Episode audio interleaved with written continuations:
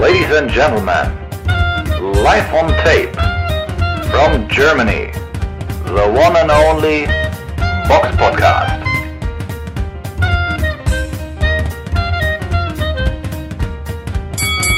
Hallo und herzlich willkommen zum Box Podcast Ausgabe 331. Es ist der 16.01.2022. Heute mit dabei der Eugen. Hallo. Und ich, der Robert, seid gegrüßt. Wie immer fangen wir mit dem Rückblick aufs vergangene Wochenende an. Der Box Podcast Rückblick aufs vergangene Wochenende. Und da haben wir bis jetzt nur, ah, was heißt bis jetzt? Wir haben nur eine Veranstaltung und das ist die, die am Samstag, den 15. Januar im Turning Stone Resort and Casino in Verona, New York stattgefunden hat. Das war eine Veranstaltung von Frank Warren, Joe DeGuardia und Bob Arum, die in den USA auf ESPN und in England auf United Kingdom BT Sport übertragen wurde. Und im Hauptkampf kämpften dort Joe Smith Jr. gegen Steve Gefford äh, um den Halbschwergewichtstitel der WBO. Äh, zu diesem Kampf braucht man eigentlich nicht wirklich was sagen. Steve Gafford ist ja kurzfristig eingesprungen, war ein Mann, der vor dem Kampf auf Platz 108 bei Boxrec war. Und ähm, ja, das war für Joe Smith eine Sparingseinheit.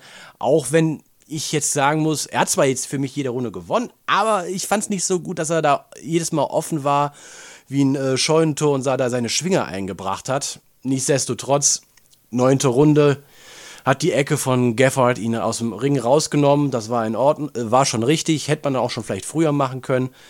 Äh, ja, Kampf, den man sich auch offen gesagt jetzt nicht unbedingt angucken muss. Aus dem Kampf ist man definitiv nicht schlauer als vorher. Nein, nur dass er sich ein bisschen gequält hat schon. Ne? Ich meine, die, die Vielzahl die Hände, die er geschlagen hat, hat er im Grunde den ganzen Kampf schon halt dominiert und ein, ein gutes Output gehabt, aber weiß ich nicht, begeistert hat er mich jetzt nicht, Joe Smith. Ne? Man muss ja auch den Gegner sehen, es war ja einfach ein Stay-Busy-Kampf. Ja. ja, ich weiß nicht. ja, viel kann man da nicht so sagen, wie du schon sagst. Nee, kann man sich angucken, muss man aber definitiv nicht, da hat man nichts verpasst. Ähm, ja. Gucken wir mal, was die Vorschau so hergibt.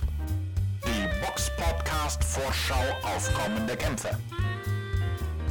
Und da haben wir eine Veranstaltung, die im Boxclub Home of Champions in Karlsruhe äh, stattfindet, in Eggenstein, Leopoldshafen in Baden-Württemberg. so. Und da kämpfen unter anderem auf dieser Veranstaltung von äh, Fächer Sportsmanagement, ähm, die auf Bild Plus übertragen wird, einmal Andriy Wiliskowski gegen Raphael Bearan um den IBO Intercontinental-Titel im Mittelgewicht. Dann im Weltergewicht Karen Chukazian gegen Ryan Martin um den IBF Intercontinental Weltergewichtstitel. Und im Schwergewicht Alexander Sakuzi gegen Pavel Sur. Alles ganz okay Veranstaltungen. Wie gesagt, zu sehen sind sie auf Bild Plus. Ähm, ja, ist jetzt nichts Großes, aber es wird auf jeden Fall übertragen. Fächer äh, Sportsmanagement startet ja auch mit, mit, drei Titelkämpfen dieses Jahr schon in, rein. Auch wenn es jetzt halt kleinere Titel sind, aber kann man auf jeden Fall sich mal angucken, wenn man denn ein Bild Plus Abo hat. Ein weiterer Kampf wäre dann noch ähm, in Kasachstan im Halik Arena Sportkomplex in Aktau, muss ich zugeben, habe ich keinerlei Ahnung, wo das ist. Ähm, da ist eine Veranstaltung, äh, wo im Mittelgewicht Andrei Sirotkin gegen Mayrim Nursatanov kämpft um den vakanten WBO-Titel, äh, International-Titel im Mittelgewicht. Ein Drei-Sterne-Kampf. Ich vermute mal, dass der ähm, nicht irgendwo zu sehen ist. Jedenfalls ist äh, der nicht äh, zu sehen, also bei Boxrec, wo der übertragen wird. Ähm, Sirotkin ist ja auch ein Boxer, den kennen die meisten, wenn wahrscheinlich nur aus seinen Kämpfen gegen äh, John Ryder oder Ryan Ford. Ähm, ich denke mal, da sollte der Russe gegenüber dem äh, Kasachen, der in Kalifornien lebt, ähm, zwar der Favorit sein, auch wenn Nusultanov noch ungeschlagen ist und Ja, auf Boxrec ist er sogar auf Platz 61 der Weltrangliste. Könnte also Ganz interessant, werden. ne? Ja. Also das verspricht zumindest ein bisschen Spannung. Ne? Ähnlich wie das nächste Event, am, auch am 22. Januar im Borgata Hotel Casino in Atlantic City. Gary Allen Russell Jr. kämpft gegen Mark Maxayo. Das ist auch ein, ja zumindest nicht ganz so eindeutiger Kampf. Da geht es um den WBC-Titel im Federgewicht. Russell sollte schon ein deutlicher Favorit sein, aber ja, Max Sayo kommt auf jeden Fall auch nicht unbedingt zum Verlieren. Also das, gerade bei den Jungs aus den Philippinen ist, die sind halt oft auch ein bisschen eine Wundertüte. Also das könnte recht interessant werden. Zu sehen ist das Ganze dann auf Showtime. Darfst ja nicht vergessen, Marc Maxayo ist ja auch noch ungeschlagen. Und wie du ja schon gesagt, diesen Wundertüten, manchmal äh, kann, kann das dann so Puff machen und der, ganze Zauber ist weg. Oder du kriegst da jemanden im Ring zu sehen, mit dem du nie wieder in den Ring steigen möchtest, weil die einfach so zäh sind. Aber vielleicht noch zu erwähnen, was noch vielleicht zu erwähnen wäre, im Superweltergewicht auf der Undercard kämpft Evan Holyfield gegen Chris Rollins. Ähm, Evan Holyfield ist ja der Sohn von Evander Holyfield und äh, bestreitet dann da seinen neunten Profikampf. So ist es. Meter 88 ist er und kämpft im Superweltergewicht. Das sieht man ja auch selten, dass er so groß ne? jung. Das ist schon also das, das ist, ist, schon das groß. Ist, das ist verdammt groß. Das ist so ähnlich so wie, wie damals Paul Williams oder so, ne? der, der immense Größe hat. Also es gibt schon solche Fälle, aber mal gucken. Also ich kann, ich habe ihn noch nicht kämpfen gesehen. Äh, ich hoffe, er, er, kann was. Ich hoffe, es ist nicht so wie bei einem Sohn von Ricky Hatton, wo das eher überschaubar ist. Von daher, ja, kann man sich mal angucken, den guten Burschen, ne? Dann kommen wir mal zu der Kategorie Hörerfragen. Hörer stellen Fragen und wir beantworten sie. Da hat uns Trakian bei YouTube eine Frage gestellt. Welcher Boxer hat euch skilltechnisch am meisten beeindruckt, beziehungsweise tut es zur Zeit? Er schreibt zum Beispiel Emmanuel Augustus. Hm. Am meisten beeindruckt, beziehungsweise tut es zur Zeit. Da würde ich zur Zeit gehen mit Tyson Fury. Er hatte mich damals am meisten beeindruckt, äh, wie er Klitschko ausgepunktet hat. So wie ich das vorher nicht habe bekommen sehen. Und seitdem hat er auch eine, finde ich, immer noch eine gute Entwicklung gemacht. Also er ist nicht auf dem Stand von 2015 geblieben, sondern hat sich noch weiterentwickelt.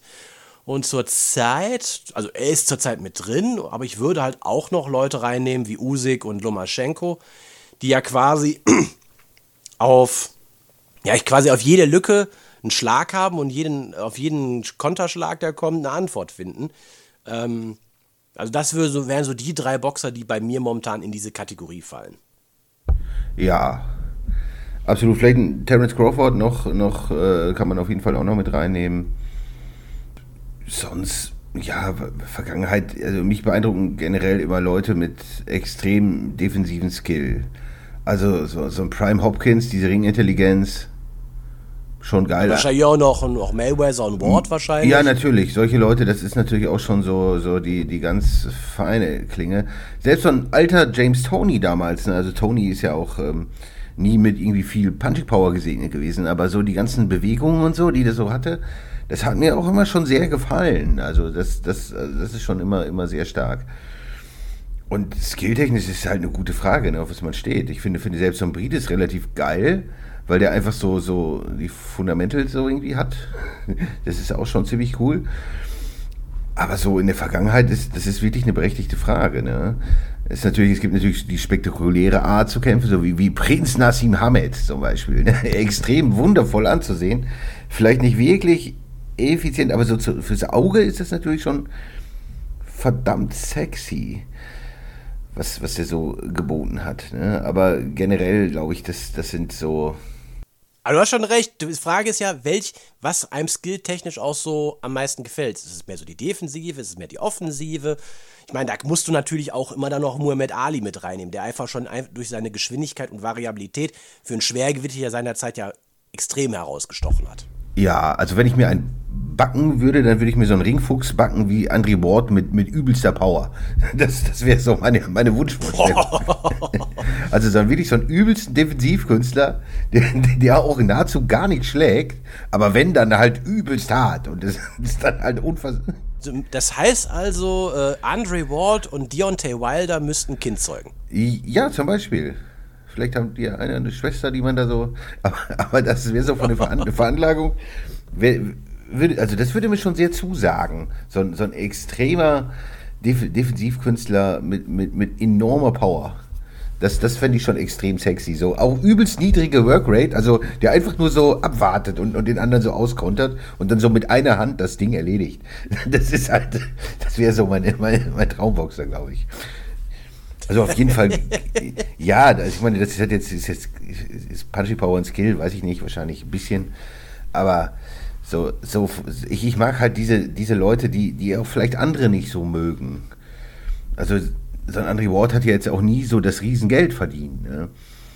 Oder, War jetzt auch nie immer so schön anzusehen. nein, nein, nein, überhaupt nicht, überhaupt nicht.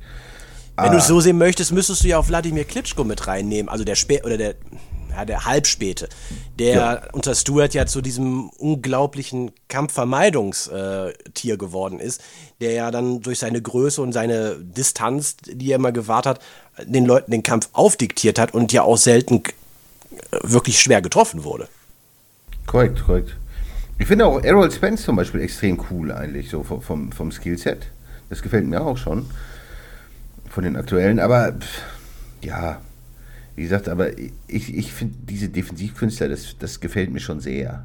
Also das muss ich schon sagen.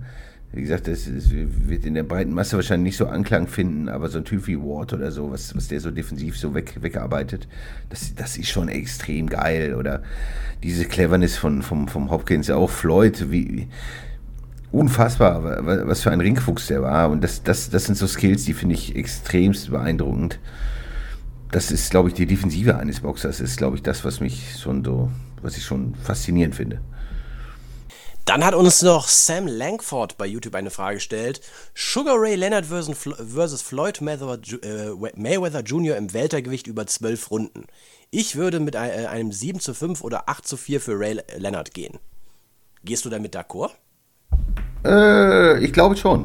Weil, wenn man sich die beiden Boxer so anguckt, ich glaube, über die Aktivität, also Floyd ist ja auch eher, wie, passend zu dem Thema eben, eher so ein Defensivkünstler und Verme- Vermeider gewesen, der jetzt ja auch gegen, was weiß ich, gegen Alvarez oder wie auch immer, der, der sucht ja halt nicht den War, ne, sondern der, der macht's halt schlau.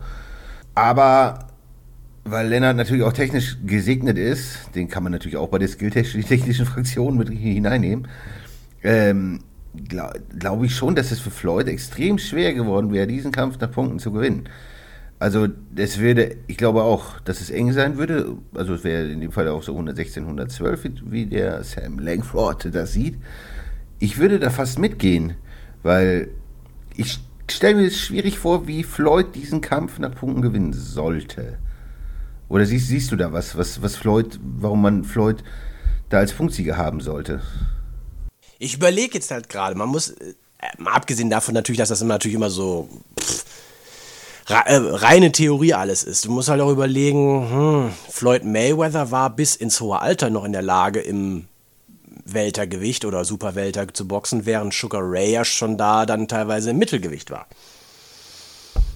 Ja gut, aber gehen wir jetzt mal von Prime gegen Prime aus, ne?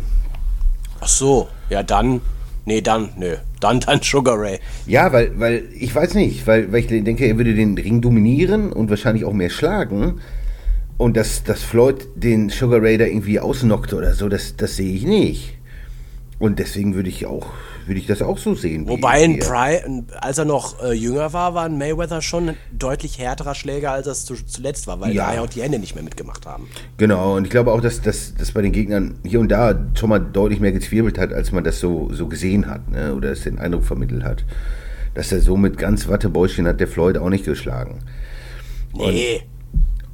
Und ist natürlich auch übel schwierig zu treffen. Ne? Das ist natürlich auch eine Herausforderung. Aber ich denke, Lennart mit, mit seinem Skillset wäre da sicherlich dazu, wenn dazu einer in der Lage ist, den ordentlich mal zu treffen, dann wahrscheinlich schon der Lennart. Also, wie gesagt, und aufgrund der, der Ring Generalship, also der Dominanz im, im Ring, das, das, diese Punkte würde ich, würde ich alle klar bei Lennart sehen. Ne?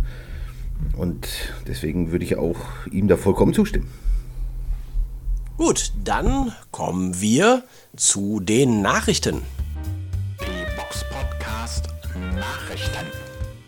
Und da gibt es eine ja, etwas erfreulichere Nachricht oder jedenfalls Ankündigung. Äh, Ich glaube es erst, wenn es dann auch wirklich passiert. Und zwar, dass ähm, Philipp Herkovic äh, gegen Toni Joka boxen soll. Das ist ja schon mal eine Sache, die finde ich gar nicht mal schlecht. Herkovic hat ja nach Gegnern gesucht, unter anderem bei äh, Luis Ortiz und äh, Joseph Parker, um einen IBF-Eliminator zu boxen. Aber die haben alle abgesagt und Toni Joka und Herkovic waren ja letztens, da haben wir ja auch in einer Folge darüber gesprochen, so Boxer, wo wir gesagt da muss jetzt mal was Besseres kommen und jetzt, dass die beiden dann gegeneinander antreten könnten, ist ja jetzt noch nicht alles, noch nichts unterschrieben, ähm, ist ja schon mal per se eine ganz gute Sache, oder? Ja, das wäre natürlich ein fantastisches Matchup, ne, wenn das so kommen würde. Ich kann es mir eigentlich nicht so richtig vorstellen, dass es wirklich kommt, weil das, das würde wahrscheinlich. Warum sollte man das machen? Also, es ist eher so ein Kampf, den sich Fans wirklich wünschen und, und, und, und er ist sicherlich machbar, aber dass der auch Realität wird, boah, weiß ich nicht, weil, weil die befinden sich, sagen wir mal, im, im relativ ähnlichen Zustand in, ihrem, in ihrer Aufbauphase. Wobei ich Joka da schon einen Ticken vorne sehen würde. Der hat schon bessere Gegner gehabt. Ja, ja, gut, gut. Aber jetzt beide natürlich noch nicht so das, das Regal, was man sich wünscht. Ne? Nee. Und bevor man überhaupt in diese höhere Regalliga Leute äh, eintritt, dann schon gegeneinander zu kämpfen, macht für mich so karriereplanungstechnisch eigentlich gar keinen Sinn. Also normalerweise wäre jetzt irgendwie so ein, so ein so Step-Ups gegen, weiß nicht, die üblichen Verdächtigen wären natürlich für beide, also gegen die Chisoras und, und ähnliche Kaliber, das wären natürlich so Leute, wo, die man jetzt so erwarten würde irgendwann mal, ne? Bevor man dann ne, vielleicht äh, die, die ganz Hochrisikokämpfe macht, also schon die mit guter Qualität, aber jetzt nicht so das höchste Gegnerregal. Davon würde ich mir auf beiden Seiten eigentlich, äh, eigentlich eher noch so zwei, drei wünschen, bevor man dann so einen Kampf eingeht. Also ich finde das so aus strategischer Sicht, glaube ich. Ich kann mir, ich glaube das erst, wenn die im Ring sind. Also ich würde das einfach Ja, ich, erstmal ich bezweifeln. glaube das auch erst. Weil beide, beide haben eine Null zu verlieren. Und, ähm, aber andererseits, pff, ich würde jetzt zwar leicht mit Joka gehen, aber, also das wäre für mich so ein, so ein 60-40-Ding. Also jetzt keine wirklichen Gro Riesen, äh, also ich würde da jetzt nicht irgendwie mich äh, groß festlegen können. Also ich würde so auf 60, 40 würde ich Joka gehen. Stand jetzt. Ja, bei Joka habe ich halt immer das Gefühl, dass der ein bisschen fragil ist. Ne? Und das zeigen auch, ich will nicht sagen, das zeigt so ein bisschen auch die Gegnerwahl bis jetzt, aber klar hat er vielleicht die schöneren Namen im Rekord. Aber ich will irgendwas sehen, was ein bisschen, also wie, wie ein Chisora oder irgendwas, was echt unangenehm ist und was vielleicht jemand, der auch ein bisschen Punching Power hat. Ne? Und dann. Wie wär's also- mit einem Huey Fury? ja, Punching Power natürlich, ne, fragwürdig. Aber wäre natürlich schönes Step-Up, sowas. Ne? Also irgendwie nicht so ganz tote Leute, sondern die ein bisschen, bisschen Gegenwehr bieten und, und halt ein bisschen Punching Power haben. Weil da sehe ich sicherlich, das ist, vielleicht die Limitation bei Toni Oka. So boxerisch ist er, denke ich, auch, kann man sagen, über jeden Zweifel der Arme, aber schon sehr stark. Aber ob der diese Robustheit hat, das, da bin ich alles andere als sicher bei, bei dem Joka da muss er mich erst noch von, von, von überzeugen, dass er auch wirklich gegen die Hardhitter dann da bestehen kann. Also das wäre, glaube ich, so wahrscheinlich der Schlüssel, den, den, den man da haben könnte, wo, wo er auf jeden Fall knackbar ist. Ne? Also, also weiß ich nicht, ob, ob Jirgovic das, bei Jirgovic sehe ich zumindest irgendwie gefühlt mehr Robustheit und ordentliche Punching Power. So, Also es wäre auf jeden Fall nicht, nicht einfach. Also es finde ich ist total offen, aber ich bezweifle, ich will es auch 50-50 sehen, den Kampf. Aber auch wenn ich Joka für den besseren Boxer halte, aber ne, das ist, ist halt Profiboxen, das ist halt eine andere, andere Welt als der Amateurbereich.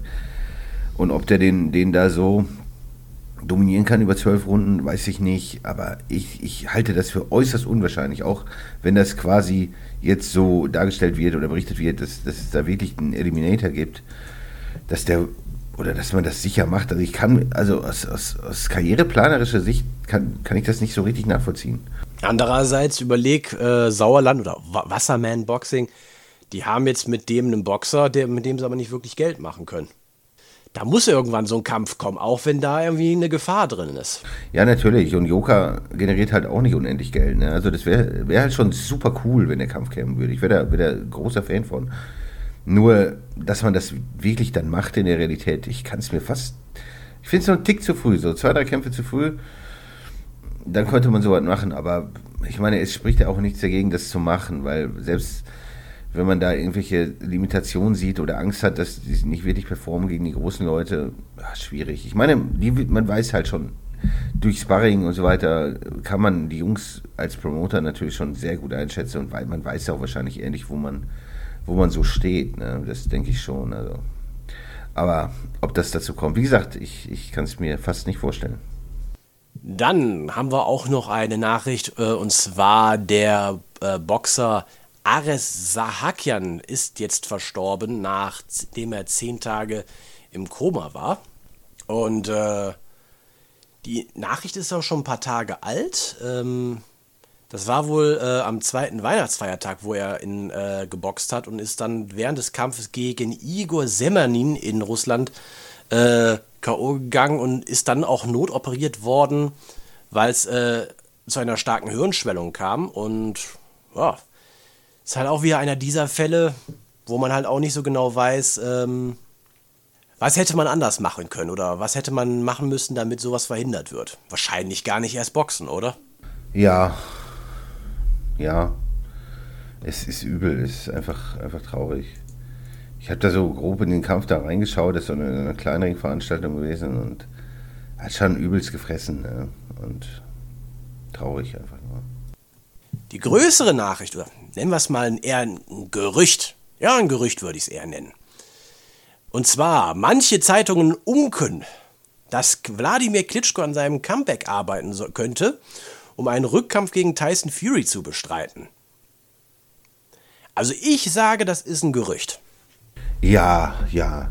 Und nur weil der irgendwelche Abstimmungen bei Twitter oder so gemacht hat, heißt das natürlich nicht, dass er wirklich in den Ring steigt. Es ist ja aktuell so, dass Anfang des Jahres, jetzt aktuell, ist es nicht allzu viel los im Boxsport.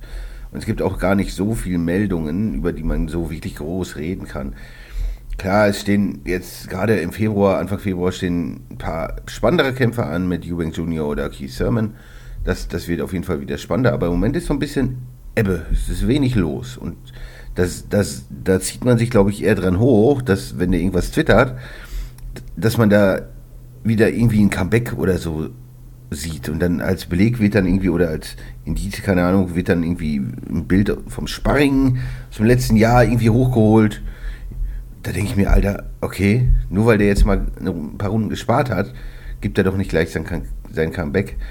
Und der wird sich schon auch, auch richtig einschätzen können und, und der wird auch gesehen haben, dass er natürlich am Ende seiner Laufbahn schon natürlich nachgelassen hat und da es wird ja nicht besser geworden sein. Und ich weiß nicht, ich, also ich, glaub, ich würde das eher so als Ente sehen. Ich kann mir nicht vorstellen, dass da irgendwas dran ist. Oder, oder glaubst du, dass wir ihn bald nochmal im Ring sehen werden? Also er hat ja selbst gesagt, also er würde jetzt nicht für den Sport zurückkommen, sondern für das Event oder sowas. Also es muss schon was Großes sein.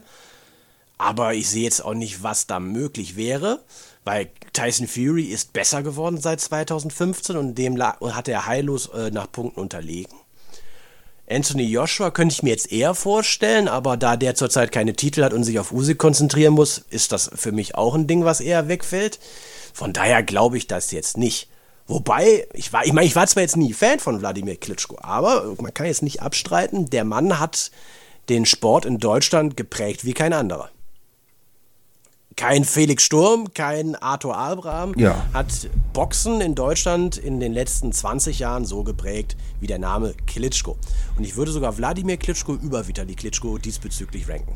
Ja, einfach, einfach weil er öfter aktiv war und, und sagen wir mal einfach mehr auf RTL und Co. Äh, zu sehen war.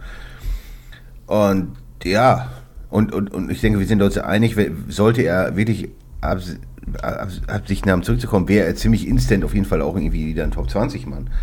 Nur, nur diese, diese Top-Leute, diese, diese Furies und Usiks, ob er, also da habe ich doch große Zweifel, dass, da- dass da noch was gehen könnte.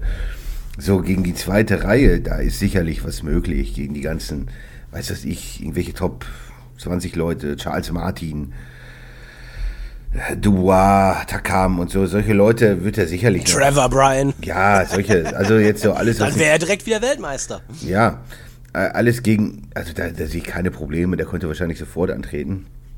Aber gegen diese Monster, boah, mit zunehmendem Alter kann ich mir das nicht vorstellen, dass das von Erfolg gekrönt w- wäre. Was ich mir schon vorstellen kann, ist irgendwie ein, in den USA gibt es ja derweil viele, viele Showkämpfe, ne? Mit, mit Legenden, dass, dass er sowas nochmal absolviert, das, das auf jeden Fall, wenn, wenn da, äh, wenn er dann ein gutes Angebot hat für irgend, für, für, weiß ich, 10 Millionen Dollar, gegen boah, irgendeinen YouTube-Star zu kämpfen oder so. Oder gegen irgendeinen UFC-Kämpfer einen Boxkampf zu machen oder so für 10 Millionen, glaube ich. Glaube glaub ich schon, dass er, dass er da Bock drauf hätte und das machen würde. Ja, Aber- also, sag mal, eins, wenn man mal so guckt, so die Bilder, die man von ihm sieht, so seit, seit ähm, äh, seiner Niederlage gegen äh, Joshua, der ist irgendwie immer noch gut in Form. Also, wenn du mal so überlegst, so fünf, das ist jetzt fünf, fast fünf Jahre her, dass er gegen Joshua gekämpft hat und wie gut er noch in Form ist. Erinnere dich mal an die Bilder von Mike Tyson, als der fünf Jahre im Ruhestand war. Der sah aus wie ein Hefekloß. Ja, korrekt, korrekt. Auch, auch andere äh, Boxer, ne? Wie der vorhin erwähnt, Nassim Hamed oder, oder Ja, der mittlerweile auch im Hatton. Schwergewicht ist. ja, ja, das könnte ich mir auch vorstellen, dass man Nassim Hamed gegen Ricky Hatton noch mal sieht. Wie aus einer, so einer Witzveranstaltung. Hätte ich Bock drauf, so beide irgendwie mit 100 Kilo oder so. Würde ich mir angucken. Aber, aber Wladimir, ich, also wenn das irgendwie ein Angebot käme, gegen irgendwie so sowas zu kämpfen, Warum denn nicht? Ich denke, da, da, da lehnt ja wahrscheinlich kaum jemand ab, ne? Wenn, wenn du wenn du ein sehr gutes Angebot hast für ja, wenig Risiko und irgendwie so ein Showding, kein Problem, ne? Da, da, da, da wird er bestimmt antreten, nur wer zahlt ihm das Geld? Und ich glaube, interessant wäre es halt gegen die ganzen Usiks und, und, und Joshuas und Wilders vielleicht so, ne? Das ist das, was die Leute sehen wollen und wofür, wo die auch viel Geld für bezahlen würden. Nur ob er sich das nochmal gibt, mit 45 da jetzt irgendwie. Ich sehe das, sehe das so nicht. Wie gesagt, ich glaube, das ist halt eher so der, der Lückenfüller, den man im Moment im Boxsport braucht, um irgendwas überhaupt im Gespräch zu haben. Ne? Also, und zu sagen, hey, Also wir, sind, dafür- wir sind noch da. Da, ja, vor allem dafür, also sag mal, wenn man jetzt den Namen George Foreman noch in den Mu- Mund nehmen möchte, um da einen Rekord zu brechen. Ich glaube, George Foreman war 44, richtig? Ja, Und- irgendwie sowas damals gegen, gegen Mura. Ne? Genau, 44. Und ich glaube, der allgemeine Rekord für ältester Weltmeister liegt, glaube ich, bei 46 bei ähm, beim Hopkins, richtig? Kann Oder gut war es sein. sogar 48? So, Ja, vielleicht gab es irgendeinen unbedeutenden Mann oder jemand auch mit Bedeutung, den wir jetzt nicht kennen, aber, aber Okay, aber sagen wir mal, den Rekord von George Foreman fürs Schwergewicht einzustellen, wer hätte er schon mal das Alter. Aber man darf nicht vergessen, George Foreman ist in den 90ern Weltmeister geworden, wo noch nicht, es, es nicht den einen Weltmeister gab. Äh, da war, also in den 90ern konnte jeder jeden schlagen, weil die halt alle auf einem ähnlich hohen Niveau waren und Titel verteilt waren. So, und da kannst du natürlich dann dir den Anführungszeichen Schwächsten nehmen und da dein Glück versuchen. Man darf ja auch nicht vergessen, George Foreman lag ja auf den äh, Zetteln damals auch heillos zurück, äh, als er dann ihn K.O. geschlagen hat. So, und jetzt hast du aktuell alle Titel auf zwei Personen verteilt. Äh, bis auf den WBC-Titel sind alle äh, bei Alexander Usyk und der WBC-Titel ist bei Tyson Fury. Und gegen beide sehe ich einen äh, aktuell einen alten Wladimir Klitschko von 45 Jahren nicht vorne. Nein, und der sah ja auch schon gegen Fury nicht gut aus und jetzt die noch ältere Version vollkommen inaktiv. Nein, das, das ist eher so Wunschdenken. Ne? Also wie gesagt, gegen diese zweite Reihe Leute ja, aber, aber gegen die Elite-Fighter, also selbst gegen gut aufgelegten Dillian White oder Parker oder so, Gassiev, Frank Sanchez und so, ich, ich sehe das schon nicht mehr, wie er da gewinnen will. Also dafür hat er, finde ich, in den letzten Kämpfen auch nicht mehr allzu gut ausgesehen, der Wladimir, dass man da noch irgendwas sehen könnte, was, was ihn nochmal in diese Sphären da bringen kann. Er wird sicherlich noch eine gute Rolle spielen und, und auch nicht schlecht aussehen gegen diese Leute, aber dass er wirklich ernsthaft diese Top-Leute heute besiegen würde, das, das glaube ich nicht. Aber vielleicht hat er auch nichts zu tun. Außer, außer, Ja. Trevor, außer Trevor Bryan. Den Ja, würde der definitiv besiegen ja. und dann wäre er wieder Weltmeister. Natürlich. Oh, halt die Frage, Moment. Wie, wir- ja, Das wär's doch. Da- Dann, dann macht es Sinn, wenn er gegen Trevor Bryan kämpft, äh, dann ist er wieder Weltmeister und Mahmoud Shah kann ihn dann herausfordern, weil es ja rechtmäßig sein Titel ist. ja, super. ja, aber da sind wir auch schon irgendwie wieder beim, beim Zirkus angelangt. Ne? Also das ist auch dann Gürtel, deren Wertigkeit ja offensichtlich nicht so gegeben ist. Ne? Und, Ja, das heißt im Zirkus angekommen. Ich habe manchmal das Gefühl, dass wir seit zehn Jahren nicht mehr aus dem Zirkus rausgegangen sind. Ja, ja, ja. Aber das ist alles nur, nur Dummlaberei. Also das kann ich mir genauso wenig vorstellen, wie, wie, wie dass äh, to, Toni Joka gegen Hi- Higovic kämpft. Also ich glaube beides nicht. Also ich sehe das so nicht, aber ich lasse mich gerne Lügen strafen bei beiden Sachen. Also von mir aus gerne, leg los. Aber vorstellen, nein. Also dass das wirklich realistisch ist, das kann ich, also, nee. Gut, dann würde ich sagen, war's das für heute. War heute mal eine etwas kürzere Folge, aber wenn es einfach nichts gibt, dann muss man es auch nicht künstlich in die Länge ziehen. Von daher würde ich sagen, wir hören uns dann beim nächsten Mal wieder. Schreibt uns, wenn ihr möchtet, Kommentare, schreibt uns Fragen. Die lesen wir alle durch und wenn nichts dazwischen kommt, hören wir uns beim nächsten Mal. Bis dahin, bleibt gesund und macht's gut. Tschüss. Servus. The one and only Box Podcast. New episodes every week. Follow us on Facebook, Instagram, YouTube, iTunes Music and Spotify. Boxpodcast.de